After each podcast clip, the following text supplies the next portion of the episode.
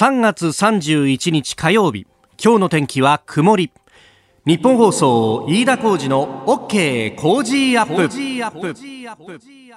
朝6時を過ぎました。おはようございます。ニッポン放送アナウンサーの飯田浩司です。おはようございます。ニッポン放送アナウンサーの新行市佳です。日本放送飯田浩二の OK コージーアップ。この後8時まで生放送ですあの年度代わりをねいよいよ目前にしてまあいろいろ人繰りも変わってくるという会社も多いと思うんですが弊社も他人事ではありませんで。ねあの先ほど番組の宣伝が流れてましたけれどもあなたとハッピー今日から熊谷美穂アナウンサーがね、アシスタントとしてやるぞということがあったりとかこの番組もですねあの実は火曜日の担当ディレクターが今日から変わって、はい、えー、私よりも年の若いディレクターがこの会社では珍しいんですよ。僕より年の若いディレクターってもね、え えー、今日が初の急振りといって合図をして全部番組の構成を作るという仕事をしております。えー、まあ年度代わりね、いろいろなことが変わるなというところで、えー、昨日は本当に驚く訃報が流れました。志村けんさんが亡くなったと、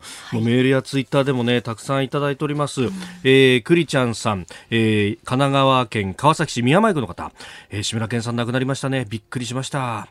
大丈夫だ？のパワーで絶対に復帰すると思ってたのにとても残念です。コロナウイルスで有名人が亡くなってしまうと本当にゾクッとします。この騒動を早く収まることを祈ります。また志村さんのご冥福を祈りいたしますえー、それから東京豊島区マウント藤山甘美さん。えー、志村けんさん亡くなってしまいました。物心ついた時から大好きだったんでショックでなりません。小さな頃我が家では土曜の夜加トちゃんけんちゃんご機嫌テレビが流れてました。番組の前半探偵に扮する加トちゃんとけんちゃんの2人が毎日の毎回のようにギャングの一団数百人に追いかけ 追いかけられるシーンがありこれに報復 Z カーチェイスで車が爆発するシーンではハラハラドキドキしながら見ていました、えー、ご冥福をお祈りいたしますと、まあ、このクリちゃんさんもマウント藤山甘美さんも僕同じぐらいの年だろうなと僕はあの8時台全員集合ドリフターズの志村けんってほとんど記憶になくってもう志村さんがあの加藤茶さんと一緒にやってたこの加藤ちゃんけんちゃんご機嫌テレビとかあと大丈夫だ志村けんの大丈夫だとか、バカ殿様とかそういうイメージなんですが、そうスタッフと話したのはですね、あの当時流行ったよね、けんちゃんラーメン、覚えてますか？けんちゃんラーメンっていうですね、あの、まあ、カップラーメンがあるわけですよ。で、まあ、これがですね、はい、えー、あの、このご機嫌テレビとかでも確か CM やってたと思うんですけど、かえー、けんちゃんラーメン新発売って言って、いつまで経っても新発売なの。あ、ずっと新発売なんですか？何年経っても新発売ってみんな突っ込んでたもんね。本当に。で、中にシールが入っててさ、でそこにバカ殿様とかあの変なおじさんとかのイラストが描かれててで確かあの裏だったかな？あのコインで削って当たりが出るとなんか景品がもらえるとかっていうのがあってもうね子供の頃であの当時は土曜日が昼まで授業があったわけよ小学校が。で帰ってきてそれをこう食うみたいなね。そう。大体あの、家にそれが置いてあって、あの机に。で、自分でお湯沸かして食べて、で、なんか食べながら関西だったらここで新喜劇を見るんだけど、我々関東の人間は、あの、それがなくって、で、私あの、土曜の昼は、それを見ながら、なぜかバラエティ生活小百科を見てたっていうね。関西系だけど、ちょっとやっぱ年が上の方の喜劇人を見てたっていう、なんか、そういうこう、お笑いの系譜みたいのを、ふと思い出しましたね。本当それぞれの世代にやっぱ志村けんさん笑わせてもらったっていう人だったし、はい、それだけに本当当にこの喪失感って大きいなっていうふうに感じる朝であります。えー、謹んでご冥福をお祈りいたします。さあ最新ニュースをピックアップいたします。スタジオ長官各紙入ってまいりました、えー、スポーツ新聞は志村けんさんを悼むという一面。すべ、えー、てがあそうというところです。そして一般紙でも、えー、志村さんの顔写真、えー、一面のところ。2番目3番目の記事で、えー、ての新聞で出ております、えー、一面トップはコロナウイルスのオリンピックへの影響、まあ、1年程度の延期というものがすでに発表されていましたけれども、えー、国や東京都大会組織委員会と国際オリンピック委員会国際パラリンピック委員会は、えー、昨日オリンピックを来年の7月23日、えー、パラリンピックは来年の8月24日それぞれ開幕することで合意をしたということです、えー、なお IOC は臨時の理事会を開いてこの日程で正式決定をしたというところまで出てきております。ります。まあ、これについて後ほどね、えー、7時台にも取り上げていこうと思います。まあ、こうして日付が出てきて、そして、えー、それに向けてまたアスリートの方々が準備を進めていくと、えー、そしてさらに大会運営の方もこれで、えー、目処がついたということで、ここからまた、えー、再起動していこうと。そう、再起動をしていくということになれば、ね、えー、当然ながらこれ、おもてなしっていうものも含めてですね、えーえー、これから1年かけてまた準備をしていかなければいけないんですが、今、まさにその部分で青息吐息になってしまっているのが、そのおもてなしを担うであろうという、まあ、小売業であったりとか、ね、えー、いろいろな産業の方々ということであります。まあ、そうすると、そこに対して、じゃあどういった手当をしていったらいいのかという議論にこれから当然なっていくんですが、えー、昨日自民党も、えー、提言を出しました。まあ、あの、経済対策どうするんだというあたりで、えー、税金の投入、財政出動で20兆円、で、全体で、えー、事業規模としては60兆円のものを出すというようなことが出てまいりました。で、これについてですね、あの、リーマンショック以上であるというような言い方をしたりとかしていますけれども、まあ、あの、事業規模60兆円というものは、これ、融資であるとか、あるいはですね、もっとこれひどいと一部報道されたんですが、あの、2019年度予算の補正予算というものが、まあ、この国会で1月に出されました。で、それが成立しました。で、成立はしたんですが、1月の末、2月の頭ぐらいに成立をして、で、そうすると執行は3月からということになります。で、えー、3月の頭から執行して、まだ1ヶ月経ってませんから、まあ、ようやく1ヶ月経ったぐらいですから、えー、当然、えー、執行し残しの部分があるんですね。で、そのし残しの部分も実はこの60兆円の中に含むというような考え方があって、いや、そうなると実質、あの、プラスオンで出たものってそんなに多くないんじゃないのかということにもなってしまいます。まあ、20兆っていうね、規模を言えば、それはドーンと出てるのように見えるのかもしれませんけれども、日本の GDP は500兆あると。大体ざっくり500兆ぐらいと。そう考えると、まあ、500兆の1パあ10%として50兆、えー、5%として25兆。え5%に満たない4%ぐらいしかないぞということになると。これあのーコロナウイルスによっての落ち込みっていうのは、えー、相当激しいと、えー、人によってはですねエコノミストの方なんかは50兆ぐらいあるんじゃないかというような指摘もありますので全く穴埋めすらできないというような規模感で果たしていいのかということであります。でそこで自民党の中からも当然批判であるとか提言も出てきていて、えー自民党の有志の方々で、えー、日本の国益、日本の尊厳と国益を守る会、えー、それから、あえー、議員連盟日本の未来を考える勉強会、えー、この2つの、まあ、集まりの方々が昨日合同でですね、えー報道機関に対してもアピールを行いました。今こそ消費税大幅減税を減税勢力総結集というふうに横断幕が掲げられておりました。でその中での提言では消費税率を10%から5%への大幅に引き下げることあるいは消費税当分の間税率を軽減税率で0%としてえ全品目軽減税率を適用することあるいはえ消費税法の停止というような選択肢を示して、えー、こういったことができるんじゃないかということを訴えております。まあ、これ本当あの経済を回さなくなってしまうと、まあ、そこで例えば失業が生まれたりとかあるいは第二の氷河期世代というものが生まれてしまうとその影響というのが後半にそして後々にまで及んでしまうと。あの、アメリカでは、このコロナウイルスの影響で失業率が相当高くなったと。率にして30%超えなんじゃないかというようなことが言われております。で、まあ、それはアメリカの雇用制度として、まあ、あの人を雇いやすいその代わり雇い止めもしやすいというような制度になっているから。で一方で日本は労働基準法などの労働法制によって一旦正社員で雇った人はなかなか切りづらいというのが制度としてはあります。それは労働者にとって決して悪いことではないんですが一方で、えー新卒の人たちにとってはこの景気の波によって、えー新卒で入るのがすごく難しくなる年があると。だって正社員で入ってきた人を切りづらいってことは、じゃあ、あの、そもそも入ってくる新卒の人たちを占める以外に、え、企業にとっても方法はないということになりますんでそうするとかつての氷河期のような世代が生まれそして、え、その世代が今度第二新卒で、えー企業に入ろうとすると、まあ、あの一般の新卒の人たちとの競争になってなかなか入りづら入りづらいということになってしまうと。おこれが後々まで、えー、非正規雇用で、えー、苦しい生活を余儀なくされると。おたった大学を出た年が2、3年違うだけで環境が全く違うというようなことが生まれてしまうと。その今、まさに瀬戸際にいるんじゃないかと、えー、私思っているところです。ですから、経済対策は大きな規模でやらなければいけないし、早くやらなければいけない。企業が潰れてしまっては元も子もないと、えー、いうことをまた声を大にして言っておきたいと思います。あなたの声を届けますリスナーズオピニオンです。この OK 工事アップはリスナーのあなた、コメンテーター、私、田新行アナウンサー、番組スタッフ、みんなで作り上げるニュース番組です。えー、ぜひメールやツイッターでご意見を寄せください。今朝のコメンテーターはジャーナリスト有本香里さんです。取り上げるニュース、東京オリンピック・パラリンピック開幕の日程が決まりました。それからアメリカや中国、韓国、ヨーロッパなどほぼ全域から入国拒否へという日本政府の動き、さらに津久井の山百合園事件、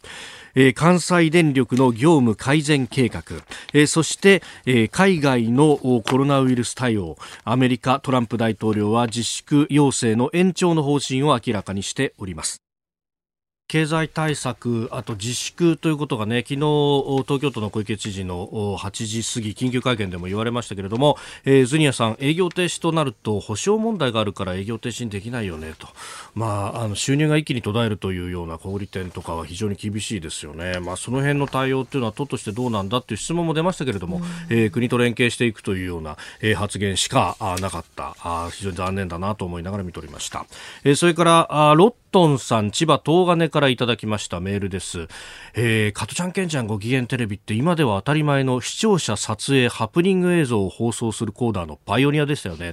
そうなんだよ。あれ一般家庭にホームビデオが普及した時期に、いち早くそれをやったっていうのがね。えー、ロットンさんやっぱり天才だったんですね志村さんご冥福をお祈りいたしますといただきました、そう新しいこといっぱいチャレンジした人だったんだよなさあ、7時台はコメンテーターの方々とニュースを掘り下げてまいります。今朝のコメンテーター、ジャーナリスト、有本香里さんです。有本さん、おはようございます。おはようございます。よろしくお願いします。よろしくお願いします。まあ、このコロナウイルスの、ね、影響、そして志村けんさんが亡くなった本当ですね、まああのね、スペインで王族の方が亡くなったりとか、この著名な方がっていうのもあるんですが、はい、やっぱりこれだけ名の知られた方がっていうことになると、ね、衝撃もまた大きいですよね。そうですねよまあ、ようやくと言ったらちょっと語弊があるかもしれませんけれども、これ本当に自分の身に起こりうることだっていうことをみんな実感するようになってきたんじゃないでしょうかね。でやっぱりあの私たちが目撃する本当に歴史的な実は場面。はいに自分たちが今いて、自分たちや自分たちの身近な人たちの命がどうなるかわからないということですよね。えー、今日もまあコロナのニュースがかなり多くなりますが解説よろしくお願いいたします。よろしくお願いします。ここでポッドキャスト YouTube でお聞きのあなたにお知らせです。ラジオの日本放送飯田浩司の OK 工事アップではお聞きのあなたからのニュースや番組についてのご意見お待ちしておりますぜひメールやツイッターでお寄せください番組で紹介いたしますどうぞよろしくお願いします7時台はコメンテーターの方々とニュースを掘り下げてまいります。では最初のニュースこちらです。東京オリンピック来年7月23日東京パラリンピック8月24日開幕が決定。オリンピックが7月23日から8月8日パラリンピック8月24日から9月5日の日程でございます。新型コロナウイルスの感染拡大の影響で延期になった東京オリンピック・パラリンピックについて東京都の小池知事は昨夜会見を行いオリンピックは来年7月23日パラリンピックは来年8月24日に開幕する日程を発表しました。まあ、昨日の午後6時から IOC のトーマス・バッハ会長と森喜朗大会組織委員会会長、はい、さらに橋本聖子オリパラ担当大臣に小池百合子都知事が電話会談をしたということで、えーうん。まあ、そもそものこの会見の趣旨はコロナウイルスについてだったんですけれども。そうですね。はい。ええ。まあ、こういった発言もあったということでご紹介いたしました。まあ、オリンピックについては1年程度ということだったんでこのぐらいの日程ということで、はいあとはそのじゃあ暑さ対策どうするんですか？マラソンどうなるんですか？というのはあるけれども、はい。もう今はそれよりも何よりもやっぱりこのコロナウイルスをどうやって収束させるかですようね。ん。まああのねこれとりあえず1年で程度の延期、はい。であの日付も、まあ、ある程度出てきたわけですけれども、なんかあの大会の関係者であるとかはいええええ。の中には、まあ、これで済むかどうかっていうのはまあね、だから1年じゃなくて結果的に2年にせざるを得なくなるんじゃないかとかね、はいい。まあ、いろんなことを言っていますけれども、うん。そうすると大会の中身がもう大きく変わってしまいますよね。ええ。出場できなくなる選手というのもいるんでしょうから、うん。まあ、そういう意味で本当にもう世界を揺るがす事態ということですよね。ええ。うん。まあこれ作ってきたインフラが、はい。あーまあ1年間これ宙ぶらりになるっていう。そういうことですね。うん。それとやっぱりその関連していろいろと予定されていたイベントやなんか、はい。まあ、こういうものも全部延期になっていくわけじゃないですか。うん。そうするとそれに関係していたところでですね、はい。まあ、会社事業を維持できなくなるところも出てくるんじゃないかとか、うん。まあ考え始めると本当にうん。相当大変ですよね。まあ、そうですよね、ええ。ボランティアさんの人繰りだったりとかうん。そういうところも全部ご破産ということですからね。うん。まあ、ただ一つあの1年伸びたということは、はい。これひょっとすると感情2号はうんこれでまあそのね、ずっと散々ここで言い続けてきたことなんですけどね、うん。まあこれは小池都知事が、はい。えー2016年に就任してすぐに、はい。あの直前にもう直後に決まっていた直後に行われると決まっていた、まあ、築地から豊洲へのい市場移転ですね、はい。これをお2年遅らせてしまったことによって、うん。あのオリンピックの専用道路にする環状2号線通らなくなった、はい。これは今見直し中というふうに聞いてますけどね。うんただあの、うん一応今年の7月に間に合わせる予定で、ええええ。あの速度をまあうん。暫定的に使うという、仮設道路にするということで工事は進んでいましたから、ええまあちょっと二重に無駄になるという話ではないかなというふうには思われますけどね。当初計画だとあそこはトンネルで通すそうです。下地下を通すという予定だったのが間に合わなくなってしまったっていうことなんですね。うん。でその築地のまあ市場を再整備するなんていうこともう言い出したわけですよね、はい。あの混乱を招いてしまった挙句に。うん。もうそれ見直すというふうになんか議会で。うんね再整備を見直す。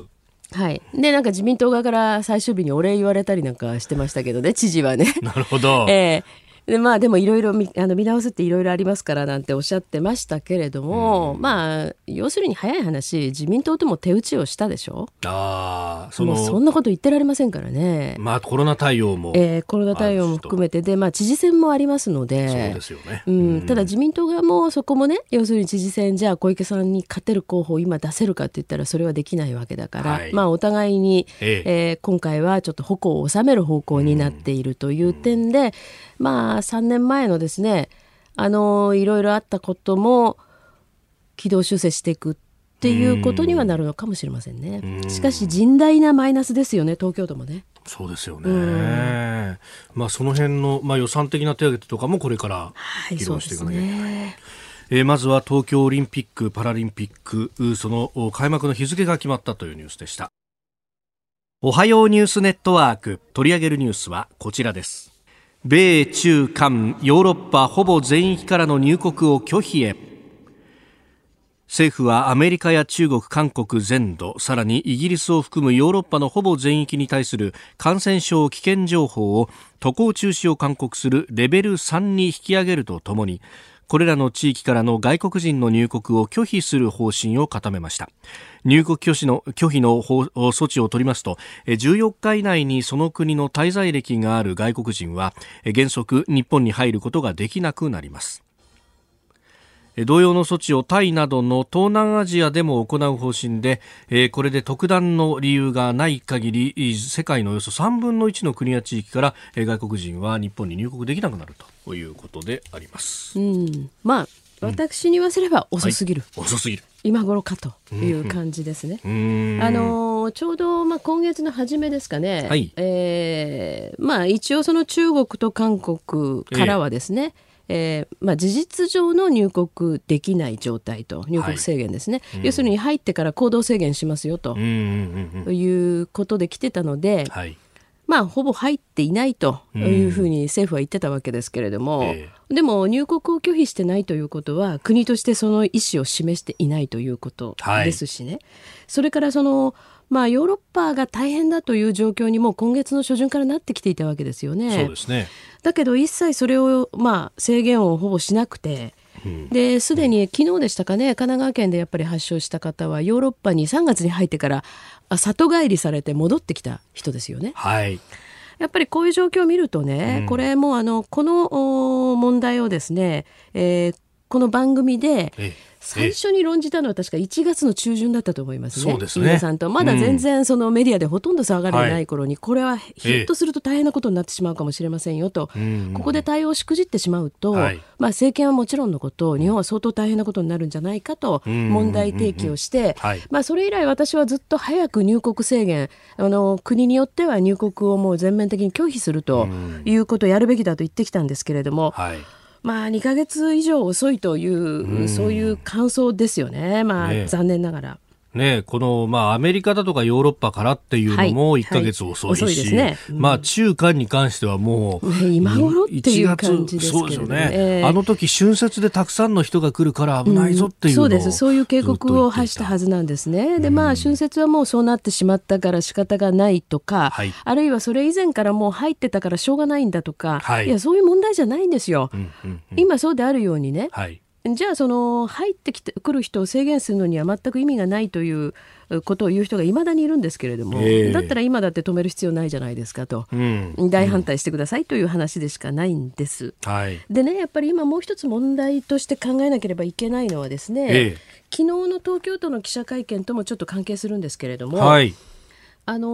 ー今日の日経新聞にですね、えーまあ、こうしたレベル3対応をするとレベル3というのはもう渡航は中止しろとはいいうことですよね。うん。つまりそういう地域からはまあ人も来てくれるなということで考えられるわけですけれども、えこの要するにレベル3にしたからということで、ん企業の駐在員に各要するに企業側としてはね、はい。えー帰国対応を今ええ急いでいるというわけでしょ。はい。要するにそそうですね。の感染してるかもしれない可能性というのは何も現地の外国人だけではなくて、うん。あの日本人で向こうに住んでらっしゃる方はい。が持ってくるというケースも多いわけですよね。ええ。であの現に、えー学生やなんかがね、はい。えーヨーロッパ旅行して帰ってきて感染してたとうん。いうようなケースもありますから、え。でその場合帰国した方に関してですねその自宅にいてください。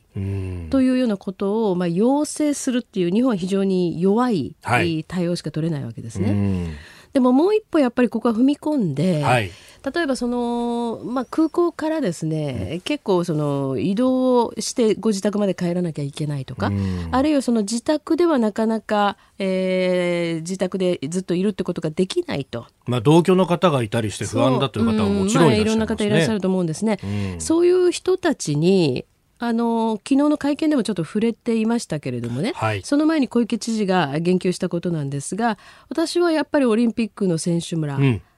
あるいはその、は宿泊期間ですね。今もうお客さんがいなくなっている、えーまあ、そういうところを東京都は借り上げて、はい。えー帰国者を中心にですね、えーそこに入ってもらうと、うんうんうん。あるいはあの、まあ、医療をね、はい。えーこう守るためにもその軽症の人からうごあの移ってもらうということを言ってるじゃないですか、はい。えーまあ、そういうことを一緒にやっていくっていう必要が出てくるんじゃないでしょうかね。うーん。うん。まあ、あの都道府県によって対応がまちまちですが、はい。東京都に関しては、今、はいえー PCR 検査で陽性が出た人っていうのはもう入院と、うん。はい。まあ、これあの指定感染症になるなった以上はそうなんですけれどもね。ね。はい。なんだけど、それでどんどん入院させちゃうと、うん。病院の病床がパンクしてしまう。もう病床は本当にいつパンクしてもっていうような状況に今見えてますでしょ？うん。だからそれを防ぐために軽症の人から移ってもらう、はい。ということになるわけですけどもう一つはそのやっぱり外から入ってくる人ですよね、うん。感染可能性の高い人たち。この辺はその台湾などは、あのもう空港に着いた人で切り分けをして、はい。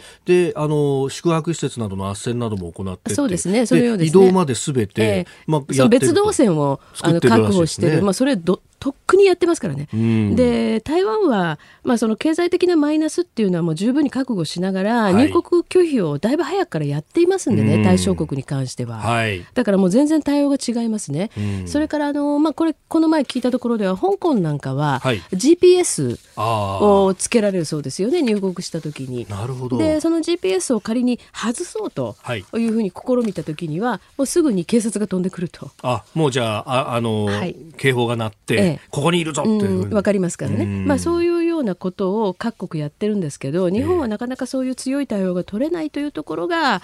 あまあ今後ね、うん新たな感染を防いでいくっていう点ええでどうなのかというところなんですね。ここ2、3週であの海外から帰ってきた人はいにこの間話聞いたんですが、ええその入り口のところで、まあ、検疫今時間がかかると、うんうんでそこで人がわーっとこう並んじゃって、うんずいぶん長時間並ぶそうですね。これがクラスターになるんじゃないかっていうのをすごく心配されてまね。そうですよね。あのそのクラスターになる要素としては、ええまあ一部は満たしてますよね。うん換気が少なかったりとか、うんまあ、近くにいる、はい。まあ、あの会話はそんなないですけれどもね。だからその満員電車でもクラスターは起きてないっていうことを考えると、はい。まあそこはかろうじて大丈夫なのかなということなんですけどね。うん。ただこれはですね、はい。あの最初にまあこの問題警鐘を鳴らした1月の時点から私申し上げてたと思うんですけれども、はいえー、と少なくとももう1月の20日の時点で、うんうん。アメリカとか台湾は、はい。そのまあ、当時は中国ですね。その対象地域から帰ってきた人に関しては検疫も全部別動線にしてたんですよ。うんうんうんうんまず機内にとどまって検温をするとかそういうところから始めてましたもんね。はい。えーそうなんですね。ですからちょっと日本は対応がもうここに関してもあまりにも遅いのと、それから特にヨーロッパからの帰国者に関しては、はい。ほとんど普通の検疫対応だったっていうじゃないですか、うんうんうんうん。つい最近までね。はい。そうすると、まあ、並ばされるはいいけれども要するに症状が出てなければ、はい。自己申告しなければそのまんまみたいなことになってる、という話も聞いていましてやっぱり心当たりも含めてねえ本来やっぱり入ってくるものはとりあえず、えうん。そうなんですよね。中で自粛をして頑張ってこう減らそうとしても、うん外から新たに入ってきてしまっては。はい、そうですね。ううんん、それとねやっぱりその自宅にいてくださいと、はいでまあもちろん、えーまあ、我々がね例えば自宅にいるというのは、まあ例えば仮に、えー世界的に行われているロックダウンに近いことになったとしてもですね、はい、都市封えー鎖。食料品とか買いに行くのは別に構いませんよということじゃないですか。はい。でも例えばシンガポールなんかは、ええその帰国してですね、えー待機しててくださいお家でという人に関しては、はいこれはずいぶん早い時期に対応していたのをあのリー・シェンロン首相が説明してましたけれども、はい。あのえー食料とかをね届ける、うんうんうんこれはこれでまたボランティアスタッフっていうのを、はい。あの専用で置いていたんですよね。うんまあだからそういうふうな対応も含めて、ええ。もっと機能的なことを、うん。まあしかもこの瀬戸際になってやらなきゃいけないというのはね東京都も大変ですけれども、はい。ただやっぱりこの帰国者対応というのは本当にしくじるとちょっと大変なことになるかもしれませんまた。えーそしてもう一つ用意していたニュースは山百合園事件です。被告が控訴取り下げ死刑確定ということです、はい。えー神奈川県相模原市の障害者施設津久井山百合園で入所者19人を殺害した罪などに問われ、えー今月16日死刑判決を受けた元職員の上松聡被告が弁護側が行った控訴を昨日取り下げたということで、えー死刑が確定したということです、しょうね。まあこれは死刑確定して、うん。まあちょっとこういう言い方は語弊ありますけれども良かったっていうことじゃないでしょうか。うーん。まあ、ご遺族の、ね、お気持ちなどを考えてあとはこうどうしてこれが起こったんだっていうところが、ね。ね、裁判でどこまで話されたかっていうところ。死刑が判決が確定してもやはり悔しいというそうですね。ご遺族もいらっしゃいますそれはもちろんそうだと思いますね。ただこのね、えー被告以外のはい安易な犯人探しっていうのはやめた方がいいですね。うん。つまりその被告が行った犯行であると、はい。今飯田さんまさにおっしゃったように、ええ。なぜ起きたのかっていうことでね、この人の背景にあったことを捉えて、ええ。これがいけなかったんだと、これがこの人の思想に影響を与えたんだ、はいみたいなことはやめた方がいいと思うんですよね。ネットが悪いとか何が悪いとかはい、それはやめた方がいいですね。うん。ただあの、まあ、これはね、そはい。の裁判員制度の判決をね、ひっくり返す事例も多かったことを考えると、今回これで良かったと思いますよね。続いて教えてニュースキーワードです。関西電力が経産省に業務改善計画を提出。関西電力の幹部らが原発のある福井県高浜町の元助役から多額の金品を受け取っていた問題で関西電力は昨日業務改善計画を提出し新たに幹部ら82人の処分を発表しました。第三者委員会の調査がありまし、まあ、その中で、まあ、かなりの方々が関わっていたということなどが出てきております。それを受けてのこう計画提出と。まあ、業務改善命令が出てましたから、それに沿ってという形ですね。まあ、そうでしょうね。うん、ただまあこれね、あのーはい、実は結構いろいろ複雑な背景があるというふうに言われていて、なかなかそれこうメディアでは報道しづらいというようなね、はい、えー、ことも言われていますよね。でうんまあ、実はこの電力会社関西電力ですね、はい、あのまあ、私も結構知り合いもいましてですね。いろんな形で聞くと、はい、まあこれは別に関電をかばってるわけじゃないですよ。あの、決してこれ全くいいことじゃない。コンプライアンス上極めて問題のあることだと思うけれども。まあ、なかなかこの森山元助役からのですね、はい、いろんなこう構成ですね、ええ、そういうものを断れる個々のね、役員が断れるような状況ではなかったと。はい。いうこと、まあ、これははっきり言ってますよね。でまあしかしもうそういう古い体質とは全部縁を切らなきゃいけないと、はい、いうことははっきりしてるわけですね。ですから単にそのまあこう一種の利権というようなもの、はい。えー、それに伴って、えー、キックバックがありましたよという単純な話でもない、ここにはやっぱりこの土地独特のねその政治的な、はい、あいろんなこう確執とかですね、あの背景というものが非常に深く関わっている。でこの人自身が非常にまああ悪い意味でですけれどもユニークなね、え人物だったとい。うようなところもあるようですね。でこれねその関西電力はですね、はい、えー、と今回、えー、6月の株主総会で会長人事もあるんですよね。あのー、まあ、去年ね一連の問題が発覚して、はい、えー、会長空席になってたということで、あの他から来るわけですよね。ええしかしね、私ちょっとこれね、まあ、あの、こんなことをね、えー、事前に言うのも申し訳ないけれども、民間企業ですから。はい。でもこの、まあ、新しく会長にということで言われている方も、まあ、結構年齢がいってらっしゃるんですよね。榊原貞之さん、えー、まあ、そういう意味でね、そうそう、まあ、東レからのあの来るということなので、うん、まあ、新たなね、はい、えー、風を吹き込んで関西電力を改革していくっていうことにつながるかもしれませんけれども、うん、でもどうなのかなという感じもしますね、えー、77歳、うん、どこまで浸透するかというあたりもね,、ね。はい、まあ、そして、まあ、その原発立地とのこの関係の、えー、まあ、特にこのあの歴史的に遡ってっていうことになると、はい、まあいろいろなその差別の問題とかそういうところもありますが、はいはい、これあのよくここでねあの言われるのが、はい、えー、まあその森山さんがまああのブラック解放同盟に一時期はあのいらっしゃったという話があって、であのこの解放新聞という解放同盟が出している新聞が、えー、この報道で差別助長したんじゃないかというような見解を示したりとか、であの本質をすり替えるものだという見解を出したと、これあのこういったあ指摘も。で、えあのそこが問題の核心ではないんだと、え いうことを、まあ、あの彼ら、えーね、あの、えー、だからねその問題の核心っていうのは非常に難しくて、確かにその金品を受け取ったってことが問題の核心といえば核心なんですよ。はい。ね、うん、あの問題ある行動としてはそれなんですよね。うん、まあ、しかし、その背景というのは極めて重要で、はい、でこのブラック解放同盟とこの森山元助役との関わり合いというのは確かに非常に短期で、はい、短期間でね、うん、でそのそれが背景のすべてではないということは言えるんだけれども、はいしかし、先ほどから私申し上げてますように、うん、このまあブラック解放同盟だけじゃなくてですね、うん、他のおまあ、政治的な団体ですよね、うん。うん、あるいは既存の政党ですね、はい、えー、まあ、そういったところの勢力というのは非常に入り乱れていた。うんうんうんう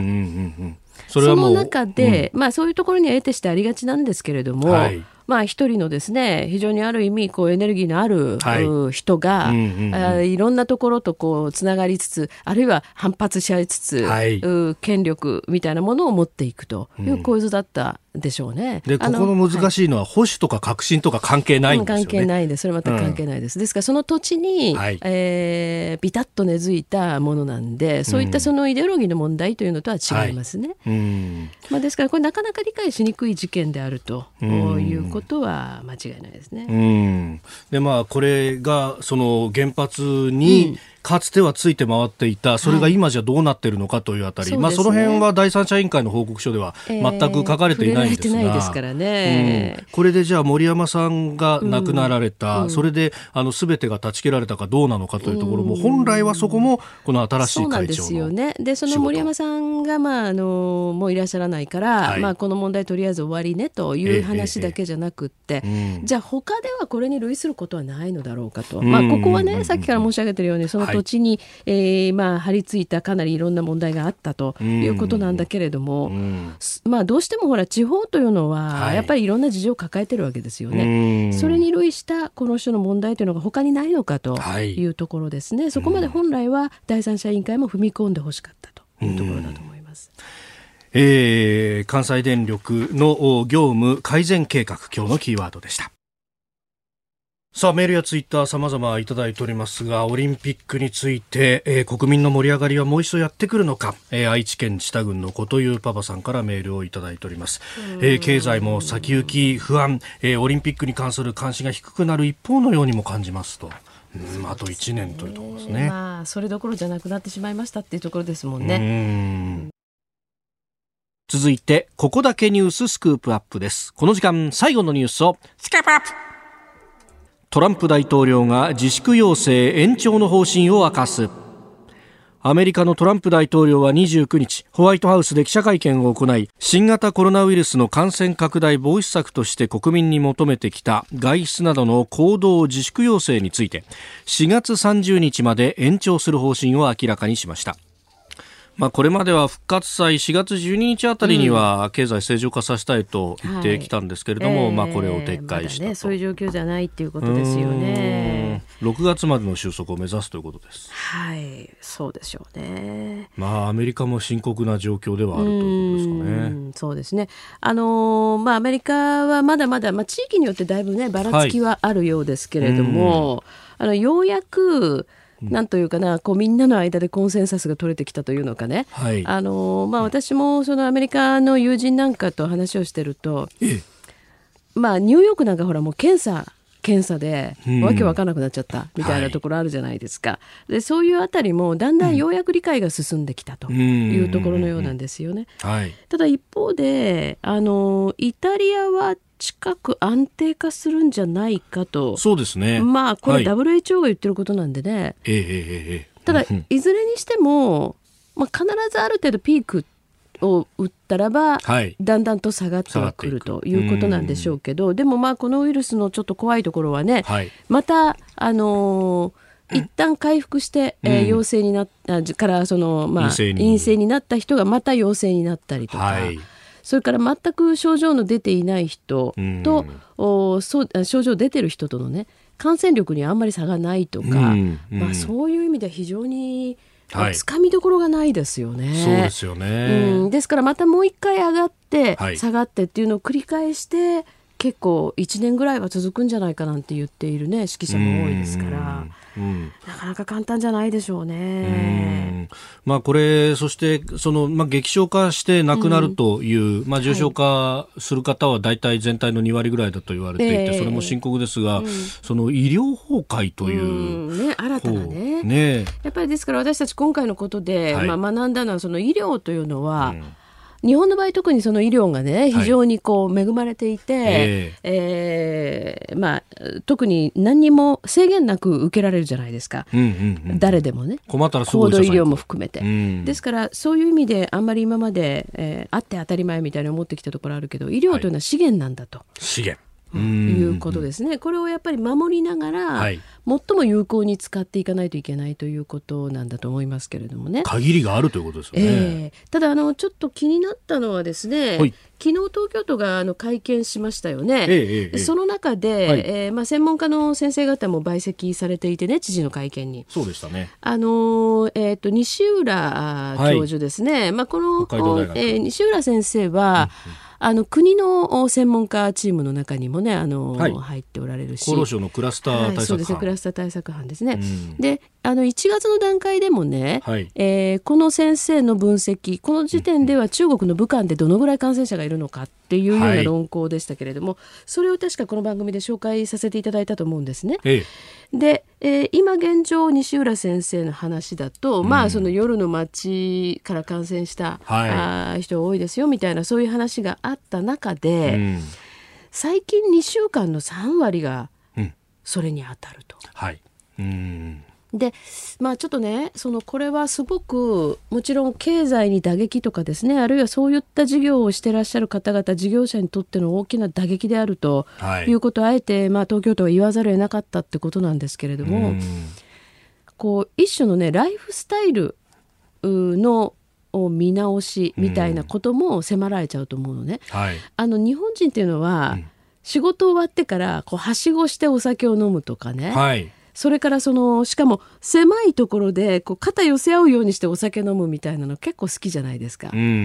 んそうですね。個室でとかね。個室でとうん。こういうことって外国ではほぼないんじゃないかな。ああなるほど、うん。そんな肩寄せ合うような狭いところで会食をするみたいなことはない。あとまあそのこの夜の街で言われているねまうんうん。あ比較的高級なお店というところでもこう個室でね。はい。でしかもまあそこにそのこう接待があって、うんうんえー接待する方が入ってきてっていう、はい。なんかこう距離の近さみたいなそこでまあすごくお話をするとかカラオケをするとか、うん。まあそのそれで感染が広がっちゃうっていうことなんでしょうね。はい。ですからその、まあ、日本独特のねいろんなものっていうのがなんかちょっと悪いみたいに言われるっていうのは、結構いろんな意味でこう気の毒だったり残念だったりするところもあるんだけれどもただやっぱり今後ですから、まあ、はい。そうは言いつつもね、うん。収束してから、はい。そのような遊びが一切なくなるかっていうとまあそういうもんでもおそらくないんでしょうから、あのいろんな新たなやり方っていうのが編み出されていくのかなというふうには思いますよね。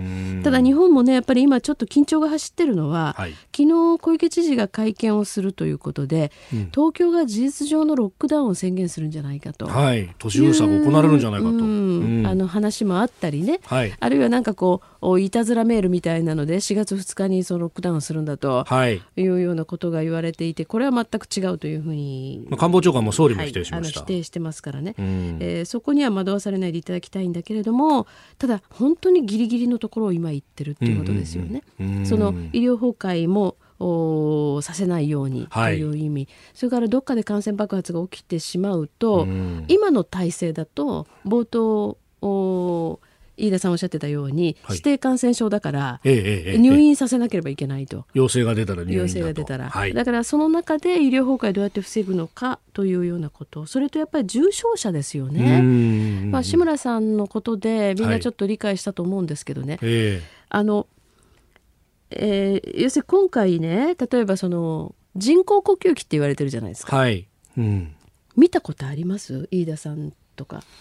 新庄さ見たことはないでですすね。ね。どんなものかって実はあまりイメージされてないですよね。そうですね。これ人工呼吸器つけるってこと自体が体にとってものすごく大変なことなんですよ、うんうんうんうん。なんかイメージだと、うん。その口にカパッとはめるみたいな、うん酸素を送る。あれでしょ？あれではあれじゃないんですよ、ね、あれじゃないんですよ。全く違います、うん。管で入れるわけですよね、はい。ですからまあこれをそもそもハンドリングすること自体も非常に大変だったり、うんうんうん。あるいはこれをつけるということがやっぱり体に相当負担のあることでもうその人工呼吸器つけた時点で相当な重症だなとうん。いうことになるわけですよ。はい。ですからこの医療をまあどういう人に提供していくのかというね、えーことの選択みたいなものも、うん。行われる事態が来るかもしれない、まあ、それぐらい緊迫してるわけですね。うん。ですからやっぱり私たちがもう巷でできることというのははい。限られてるけどそれが一番重要で、うんうん。まあ、やっぱりその手洗いとか、はいあるいはそのマスクに関してもね、えーマスクの着用は